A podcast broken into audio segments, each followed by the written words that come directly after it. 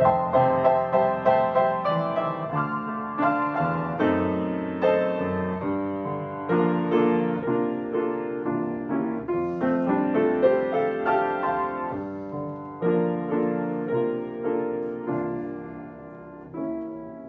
lunes 4 de julio, un saludo a todos nuestros amigos arriba del río Bravo que están celebrando hoy eh, la independencia de su país.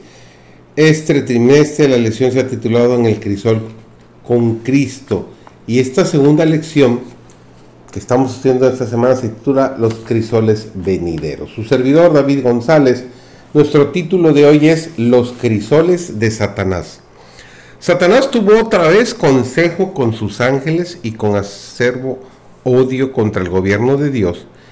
Les dijo que si bien él retenía su poder y autoridad en la tierra, debían de duplicar sus esfuerzos contra los discípulos de Jesús. No habían prevalecido contra Cristo, pero de ser posible debían vencer a sus discípulos. En cada generación deberían procurar engañar a quienes creyeran en Jesús les dijo Satanás a sus ángeles que Jesús había conferido a sus discípulos la potestad de reprenderlos y expulsarlos, y de sanar a cuantos afligieran. Entonces los ángeles de Satanás salieron como leones rugientes a procurar la destrucción de los seguidores de Jesús. Cada alma esté alerta, el adversario os sigue los pasos. Vigilad observando diligentemente, no saque una trampa maestra, cuidadosamente oculta, os sorprenda desprevenidos. Presten atención los descuidados e indiferentes, no sea que el día de Dios los sorprenda como ladrón en la noche. Muchos se apartarán de la senda de la humanidad y despojándose del yugo de Cristo avanzarán por senderos extraños. Enseguecidos y confundidos, dejarán la senda estrecha que conduce a la ciudad de Dios. El que venza debe velar porque mediante los lazos del mundo, el error y la superstición, Satanás trata de apartar a los seguidores de Cristo. No basta que evitemos los peligros evidentes y las decisiones peligrosas e inconsecuentes.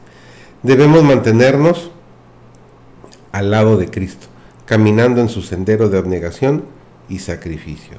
Estamos en el país del enemigo. El que fue arrojado del cielo ha descendido con gran poder. Mediante todo artificio y estratagema concebible está tratando de cautivar almas. A menos que estemos constantemente en guardia, seremos presa fácil para sus innumerables engaños. En lo venidero, los seguidores de Cristo habían de mirar a Satanás como a un enemigo vencido. En la cruz, Cristo iba a ganar la victoria para ellos. Deseaba que se apropiasen de esa victoria.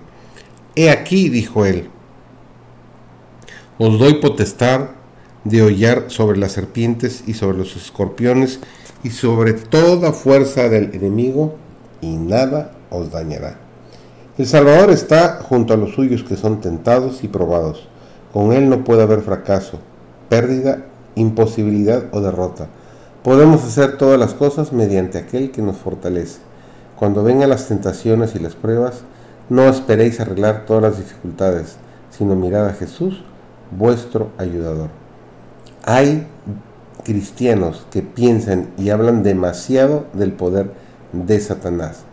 Piensan en su adversario, oran acerca de él, hablan de él y parece agrandarse más y más en su imaginación.